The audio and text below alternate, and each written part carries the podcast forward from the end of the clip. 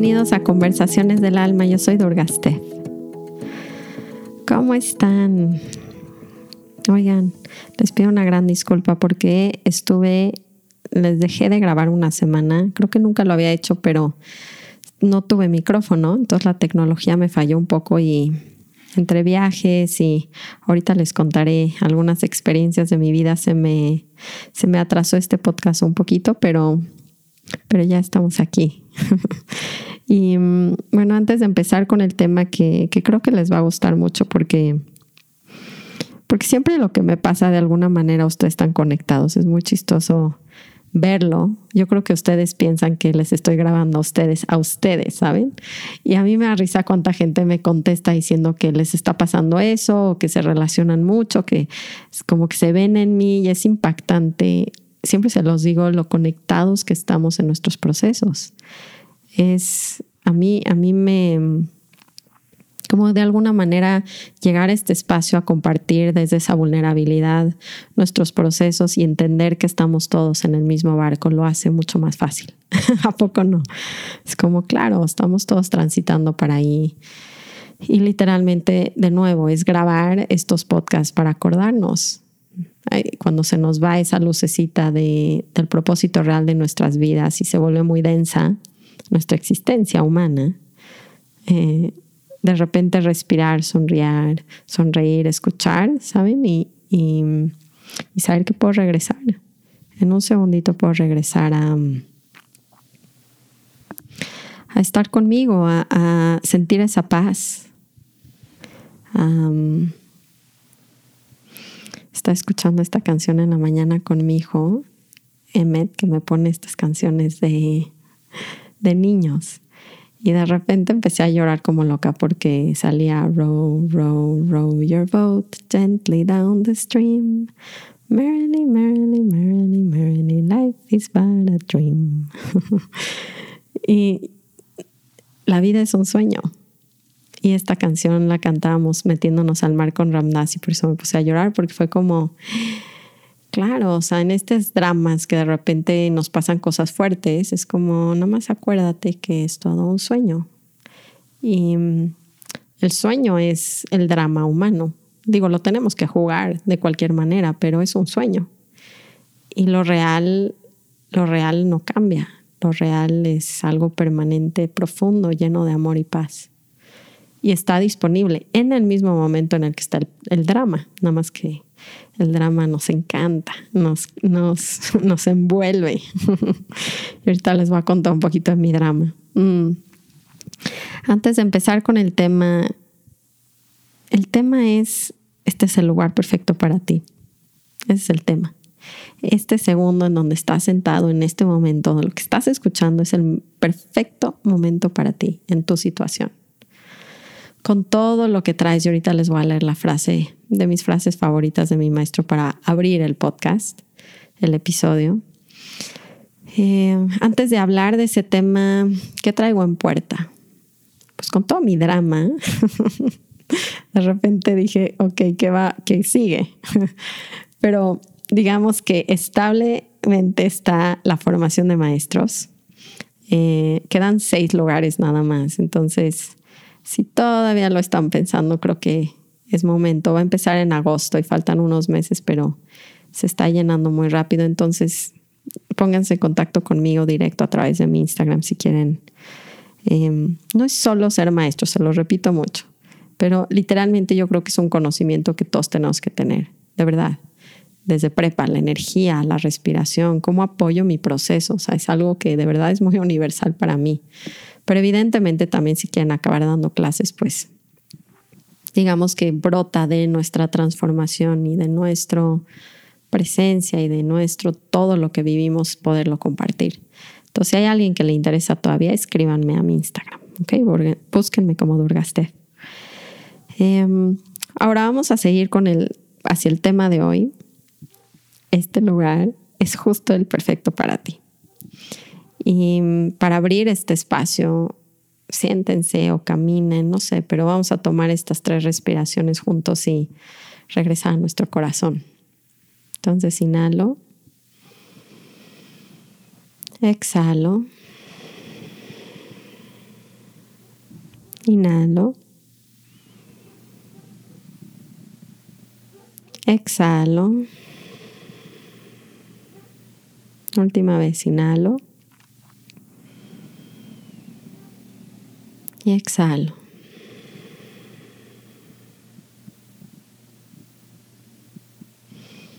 Voy a empezar leyendo esta frase de mi maestro Ramdas.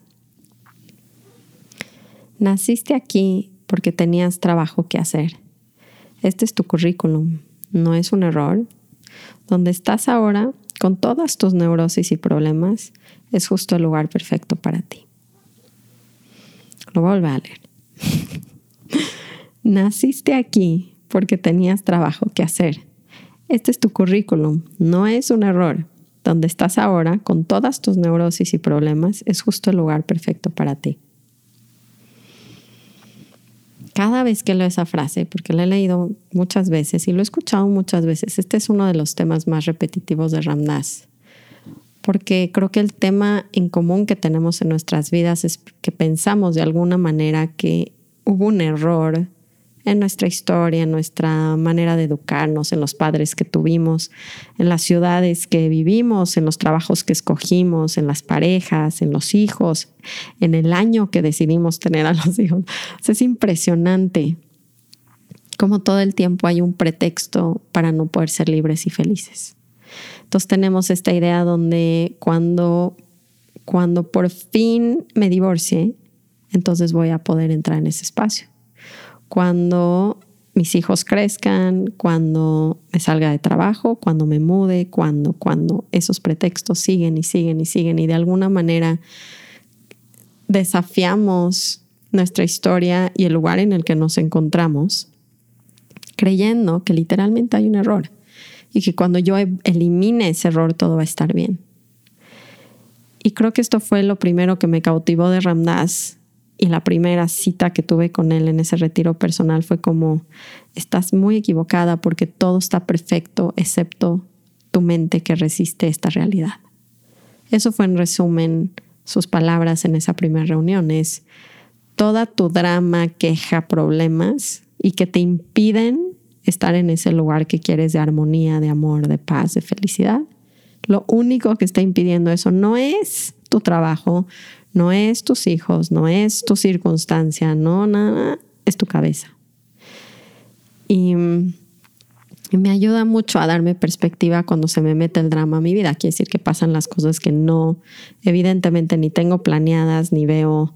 Em, ni les encuentro el por qué tan rápido, ¿no? Evidentemente cuando hago claridad empiezan a moverse más las cosas. Para los que no sepan qué es claridad, es esta metodología que cuestiona los pensamientos y me saca de mi drama en 40 minutos más o menos, en vez de en vidas.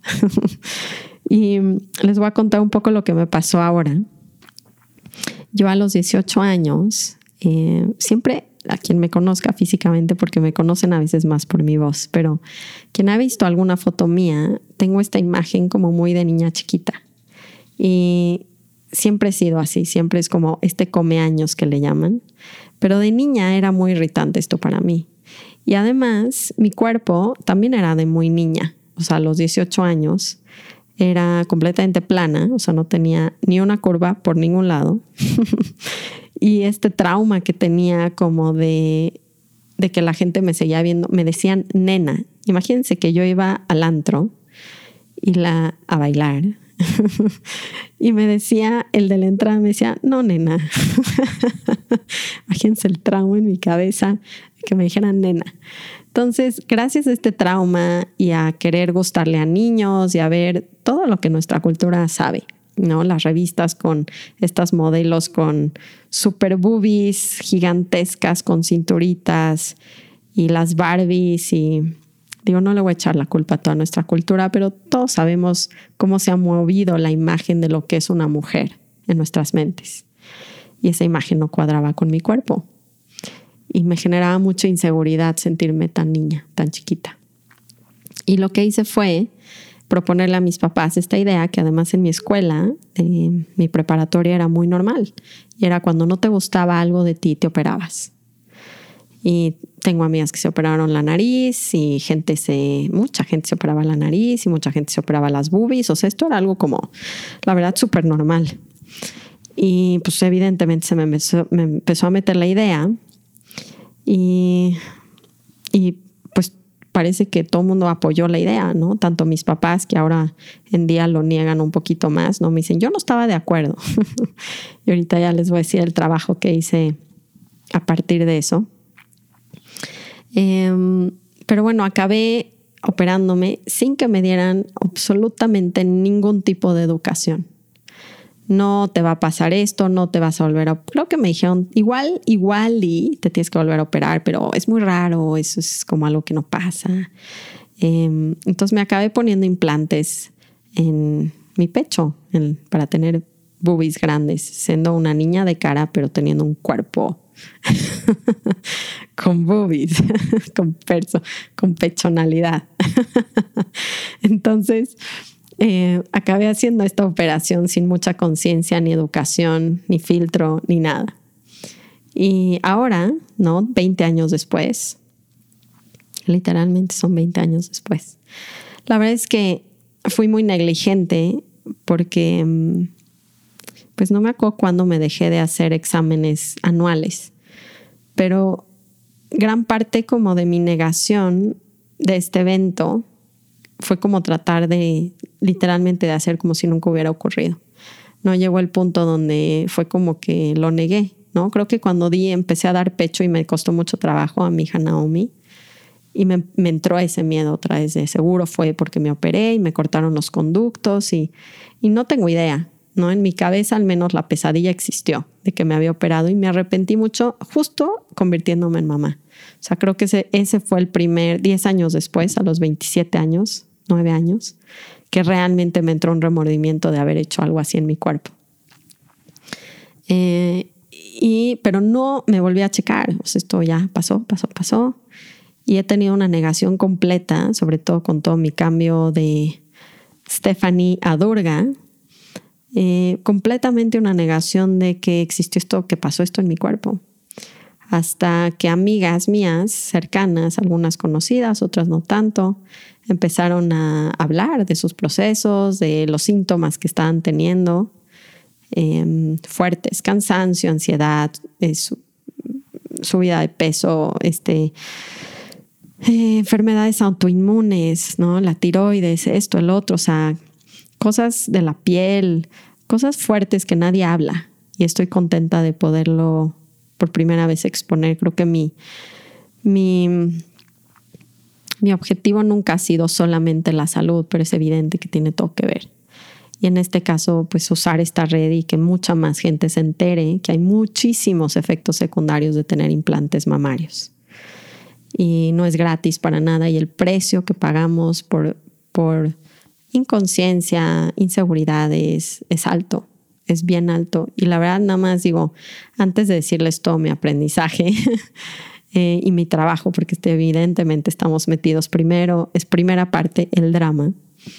Em, es para mí muy impactante ver que nunca se solucionó ese problema. O sea, la gente cree que si cambiamos el cuerpo de alguna manera físicamente, con cirugía o cualquier otra cosa, se me va a quitar esa inseguridad, pero lo único que hace es esconderla y se va a muchos otros aspectos de mi vida.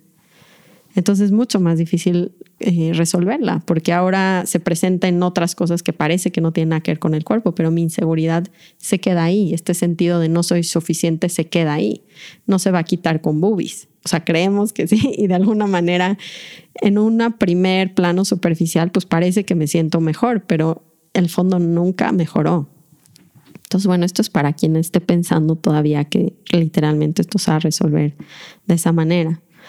Em, y el drama sigue a que me, me empiezan a decir mis amigas, pues yo me doy cuenta que tengo síntomas, varios síntomas por años, es un agotamiento que después de las 3 de la tarde me quiero ir a dormir y empecé a subir de peso muy raro si me dejo de cuidar, o sea, tengo que comer, no sé cómo he comido. Digo, esa es una cosa muy buena que ha pasado en relación a todo esto, pero me he vuelto como, estoy en detox todo el tiempo. Em, es muy fuerte esto, o sea, como luchar, ayudarle al cuerpo y ver la lucha que ha tenido todos estos años para llegar a ese balance. Y yo comprando todo orgánico, ¿saben? Es, ridículo. O sea, comprando todo orgánico, eh, no poniéndome químicos en la piel y tengo silicón saliéndose por dentro de mi cuerpo. O sea, literalmente es lo que está pasando ahorita. Se reventó, quién sabe hace cuánto, porque no estoy segura. Em, pero yo sí creo que años. Y, y ahora tengo el silicón pues encapsulado evidentemente en mi pecho, pero ya también se me fue a ganglios de la axila, entonces ya está en mi cuerpo el silicón. Y la verdad es que es una sustancia súper tóxica, no solamente silicón, cuando realmente leen que tiene esta porquería, es pura porquería. Entonces, pues imagínense mi drama cuando me enteré, pues unas lágrimas y un llanto terrible porque no podía creer que le hice esto a mi cuerpo hace 20 años. O sea, que me permití hacerme eso. todavía me dan ganas de llorar porque es como ver, impactante ver lo, que nos ponemos, el precio que pagamos por pensamientos tan tontos, porque literalmente son pensamientos. Voy a ser más segura si tengo boobies. Los niños me van a querer más si tengo boobies. Voy a poder ligar más fácil si tengo boobies. Voy a parecer más grande si tengo boobies más madura. ¿Se dan cuenta? Son simplemente pensamientos sin cuestionar que te llevan a hacer acciones que tienen repercusiones para el resto de tu vida. Y de repente dices, órale. O sea, como que no veía venir eso por ningún lado. Y les digo que esta negación es, es fuerte. Y, y pues lo primero, claro, fue el enojo, que es lo que nos pasa ¿no? Es esto es un error. Les digo, por eso les leí la frase de Ramdas al inicio de la plática y no solo les conté de mi drama, porque no tiene sentido que escuchen una hora de mi drama, pero lo que tiene sentido es que vean cómo los dramas de sus vidas tienen, tienen cierta perfección, no cierta, completa perfección. Y entonces, como que me fui a hacer el trabajo, hacer mi trabajo interno. Y, y hubo mucho enojo primero con mis papás y conmigo misma, ¿no? ¿Cómo me permití yo? Y lo primero que quiero que se den cuenta es que en ese momento que tomaron decisiones, que no tienen que ser operaciones, pero son decisiones, hicieron lo mejor que pudieron. O sea, si yo me regreso a mi estado de conciencia de esa niña de 18 años, no tenía ni idea, ni tenía la información, ni no tenía nada. ¿No? Absolutamente nada. Entonces, claro que lo iba a hacer y lo volvería a hacer si fuera esa niña de 18 años. Si no tengo los pensamientos, la madurez, la conciencia y la información que tengo ahorita. Entonces me doy cuenta que no fue un error porque esa niña de 18 años no pudo tomar otra decisión. Eso es lo primero. Porque nos castigamos demasiado en esas historias y ya es tiempo de ver. Lo pude haber hecho distinto. Ese es el primer pensamiento que quiero que hagan. Lo pude haber hecho distinto. Cierren los ojos, váyanse a ese momento y siéntanlo. Lo pude haber hecho distinto. Y al principio tu cabeza te dice, sí, claro, me pude haber enterado más, buscado, ¿no?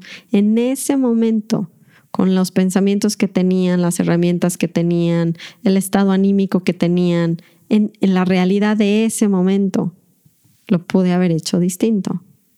Y la respuesta es no. Y hay un perdón. Entonces es bien importante que haya ese perdón primero. Es como, pues no lo pude haber hecho distinto, caray, ni modo. Y ahora, ¿cómo esto tiene perfección? Entonces, si les digo en el podcast, todo es perfecto y nos quedamos con la frase Ramdas, suena increíble, pero ¿cómo puedo hacer eso real en mi vida? Pues tengo que hacer el trabajo. Entonces sería, no debí de haberme puesto implantes. ¿Es verdad? Y lo primero que me salió es claro que es verdad. No lo debí de haber hecho. Ahora mírenme, tengo problemas, le he afectado mi salud, está, yo lo siento grave, no me voy a morir, espero, no sé, no sé qué va a pasar, ¿saben? O sea, no creo que me pueda morir de esto, no sé, no sé qué repercusiones tenga el futuro, casi nadie habla de esto, ¿no? Pero mi cabeza se va hacia allá, miren, ese es el punto de imágenes que yo veo y la angustia que me genera. Es, no debí de haberme puesto esto. ¿Por qué? Porque me veo en cáncer, me veo muriéndome, me veo en la operación quedándome muerta, me veo mal, me veo enferma. Y entonces me, me, pongo casi a llorar y digo, no, o sea, no debí de haber hecho eso. Ok, vamos a hacer la siguiente pregunta. ¿quién sería yo sin el pensamiento que no debí de haber hecho eso? Estoy en mi cama, estoy aquí grabándoles el podcast y no tengo el pensamiento que no debí de haber hecho eso. Respírenlo. No lo debí de haber hecho, no tengo el pensamiento.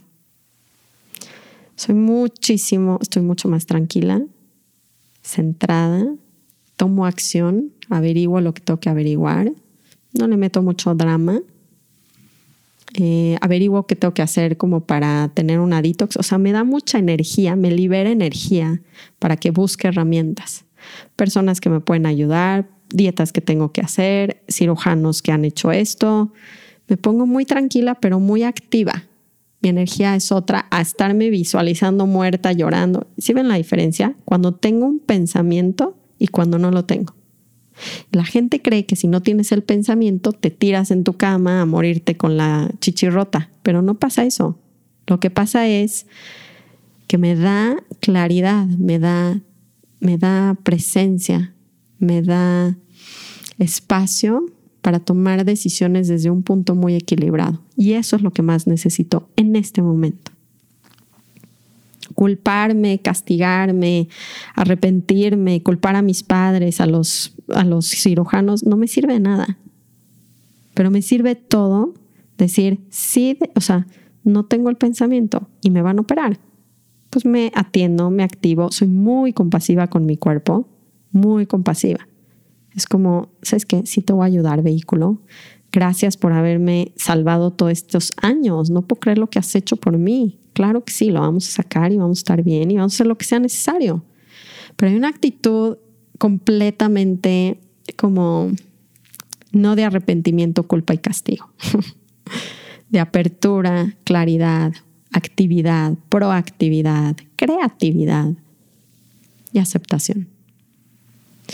Y ahora es chistoso porque luego les digo, lo voy a voltear, o sea, la frase que más me molesta la hago contraria. Entonces digo, sí debí de haberme puesto implantes.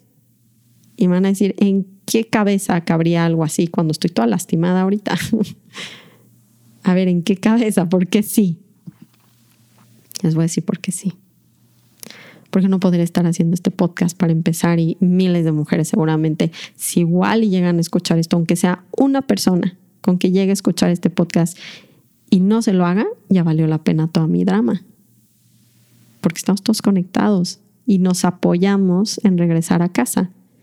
Igual y yo tengo que vivir ciertas cosas para que más gente despierte, porque yo tengo una voz ahorita, wow, ¿cómo voy a saber a los 18 años que a los 38 iba a estar grabando un podcast para gente que pudiera cambiar de opinión de qué son los implantes mamarios. Entonces, ¿por qué sí? Uh, me ha hecho cambiar mi alimentación y buscar cosas muy cañonas porque me sentía muy mal. Entonces me ha dirigido a comer más consciente y el impacto que tiene la comida en la sanación del cuerpo.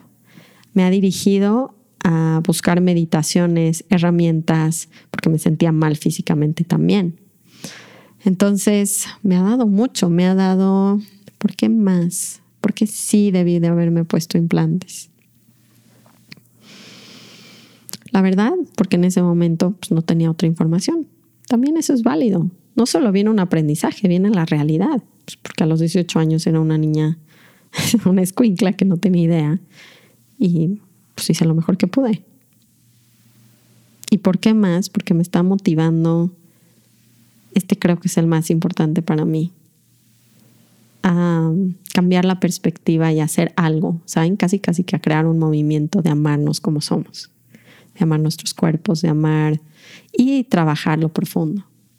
¿no? Ayudarme a sanar mis inseguridades y ayudar, ayudar a más gente, a servir a más gente a través de mi propio proceso que literalmente podemos amarnos como somos y esta enfermedad que nos ha puesto nuestra propia sociedad y nuestra propia mente de cómo tenemos que vernos tiene que terminar. Porque hay gente que se llega a morir por esto. O sea, no sé si por un implante mamario, pero de veras es impactante el precio que pagamos. Y ya estuvo y ya es hora de honrar al vehículo, nuestra diversidad, nuestros diferentes cuerpos, nuestras formas, no soy, el, mi valor no radica en mi cuerpo, en cómo me veo, es ridículo. Pero es una industria de billones de dólares por nuestras inseguridades, por nuestra no aceptación. No podemos controlar la industria, pero podemos controlar muy bien y trabajar en profundo. ¿Por qué quiero hacer esto? ¿Qué es lo que estoy escondiendo? ¿Qué inseguridad? ¿Qué temor? ¿Qué trauma? ¿Qué? Que salga a la luz y que lo pueda trabajar de otra manera, que no es en una cirugía plástica, que no es poniéndome como loca, ponerme fit para cubrir. ¿Qué? ¿Qué quiero cubrir? O una cosa es honrar nuestros cuerpos, pero esto no es honrarlos.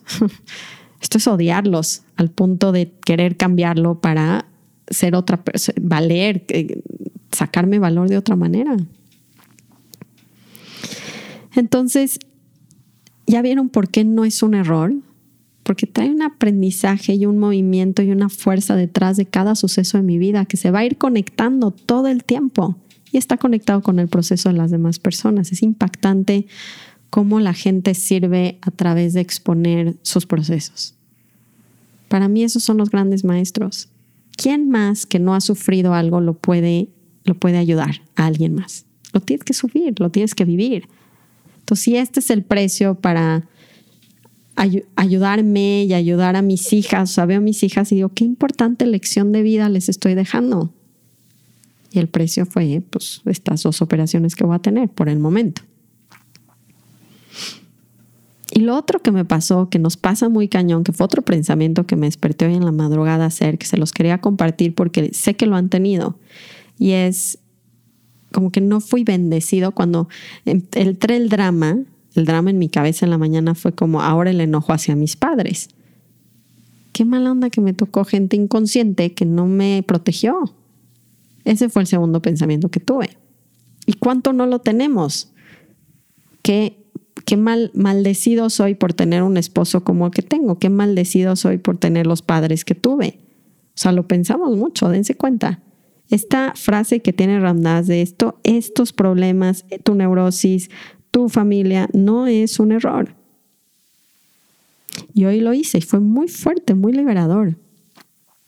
Me di cuenta de verdad que, pues que somos bien súper bendecidos. O sea, les tengo que guiar el proceso porque si puedo traspasar esa sensación donde en vez de sentirse maldecidos por su historia, su pasado, pueden ver el agradecimiento, es todo lo que necesitamos en nuestras vidas.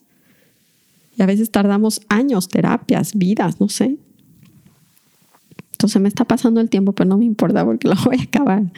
Así que vamos a tener un poquito más largo el podcast de hoy, pero mi pensamiento en la mañana literalmente fue, está enojada con Dios porque el pensamiento fue, necesito que Dios me hubiera bendecido con otros padres, con unos padres más conscientes.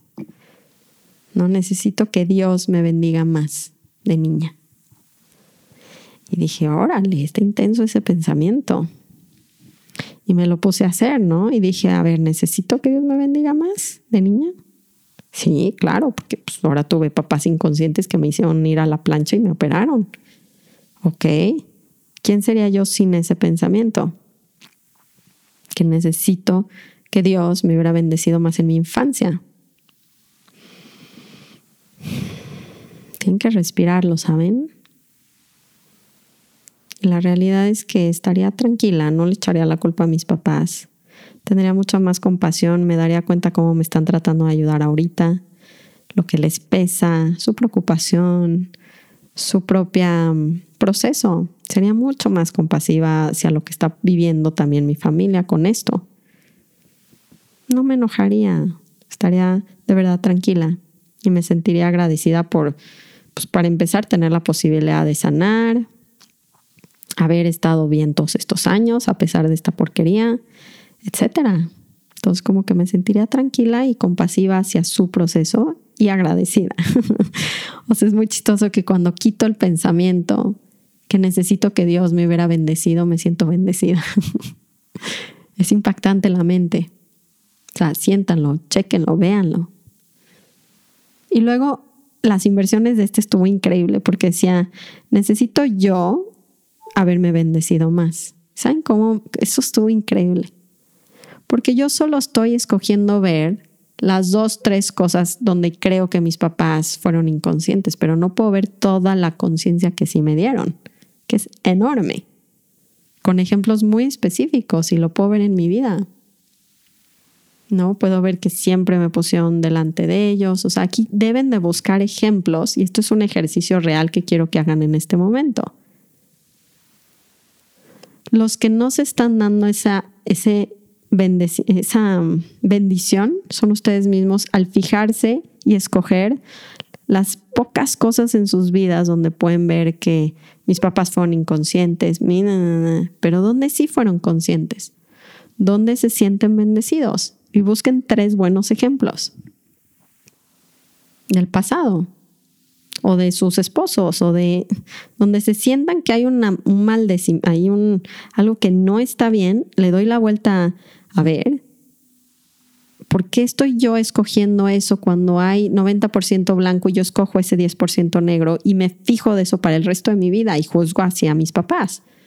Cuando 90% fueron conscientes, fueron muy bendecidos hacia toda mi vida, 99 podría decir. O sea, es un evento que ahorita puedo recordar. Y así somos en juzgar nuestras vidas, nuestras infancias, nuestras parejas. De repente se nos borra y van a decir, no, no tengo nada que bendecir. No, cierra tus ojos, encuentra quietud y pídelo ver. ¿Cómo he sido, cómo Dios me ha bendecido o el universo o lo que quieran en mi vida? Para mí fue una realización tan fuerte hoy en la mañana. Dije, wow. No necesito que Dios me bendiga más porque me ha bendecido muchísimo. pero muchísimo. Y me ha bendecido, esto se les va a volar la cabeza a algunos, pero ¿saben por qué me ha bendecido? Por darme justamente, justamente esa operación, esa cirugía. Vean todo lo que bueno que está saliendo de ahí. Vean el regalo del aprendizaje, de la evolución, de sanar la relación con los padres, es lo que mis hijas se llevan, lo que la sociedad se lleva, o sea, para todos lados, ese es el tipo de perfección que no queremos ver. Queremos ver una historia lineal donde no me pasa nada, crezco, tengo papás perfectos, mi cuerpo es perfecto, bla, bla, ¿no? O sea, ¿eso qué? ¿A quién le ayuda eso? Me ha bendecido Dios porque me puse implantes a los 18 años y ahora se los puedo compartir de esta manera. Ese también es la bendición. No solamente todo lo que hicieron bien mis papás en el sentido de lo que me hizo tener buena autoestima y ahorita poder estar hablando un podcast con ustedes. Parte de la bendición fue que me, que, que me tocara papás que no estaban conscientes con lo del pecho porque me hace ver ahorita qué duro los juzgo también, qué dura soy con ellos, qué dura soy conmigo. Y la compasión surge. Siempre, siempre hemos hecho lo mejor que hemos podido. Y el estarnos castigando no va a cambiar eso, no va a cambiar el pasado. El castigarme, lo que hice a los 18 años, no me ayuda nada al proceso que tengo ahorita. Pero tener compasión y agradecimiento y ver la perfección que tuvo ese evento me abre unas puertas inmensas. Y son las dos opciones que tienen. La pregunta otra vez va siempre a, ¿me voy a pelear con la frase Ramdas creyendo que es un error? O sea, ¿me voy a pelear con la realidad porque voy a perder? Pero solo el 100% de las veces. y me lleva a castigo, arrepentimiento, pelea, bla, bla, bla, bla. Y además congelarme, porque cuando me meto en ese miedo me congelo. No sé qué hacer, no sé a dónde ir, no sé qué comer, no sé a quién hablar. Y cuando estoy en aceptación me genera compasión por mi proceso, por el de mis papás, por el de mi cuerpo y busco soluciones muy creativas. ¿Qué prefieren? ¿Es un error o es una bendición? Y bueno, ese es todo el, drama de hoy y el aprendizaje. No se preocupen porque luego también me escriben de, de mi salud. Hasta ahorita todo está bien. Em, la única mala noticia es que el silicón lleva tanto tiempo fuera, digamos, que se fue a algunos ganglios de mi cuerpo, pero no hay nada que un buen detox no, no vaya a sanar. Les voy a comunicar pronto cuando voy a hacer mi cirugía y, prometo que de esto va a salir algo grande, bueno y poderoso. Y los quiero mucho. Em, los mantengo a tanto para que si tengan en, en sus mentes, me manden luz cuando esté dentro de esa cirugía y todo esto se pueda salir de mi cuerpo y podamos seguir compartiendo por mucho tiempo nuestros procesos. Y los quiero mucho y para todos los que están metidos en el drama sin poder ver la perfección, también es perfecto. Y dense tiempo y, y confíen, porque es muy bello sentir esa bendición que engloba todo lo que ha pasado en sus vidas. Los quiero mucho. Les mando un abrazo. Namaste.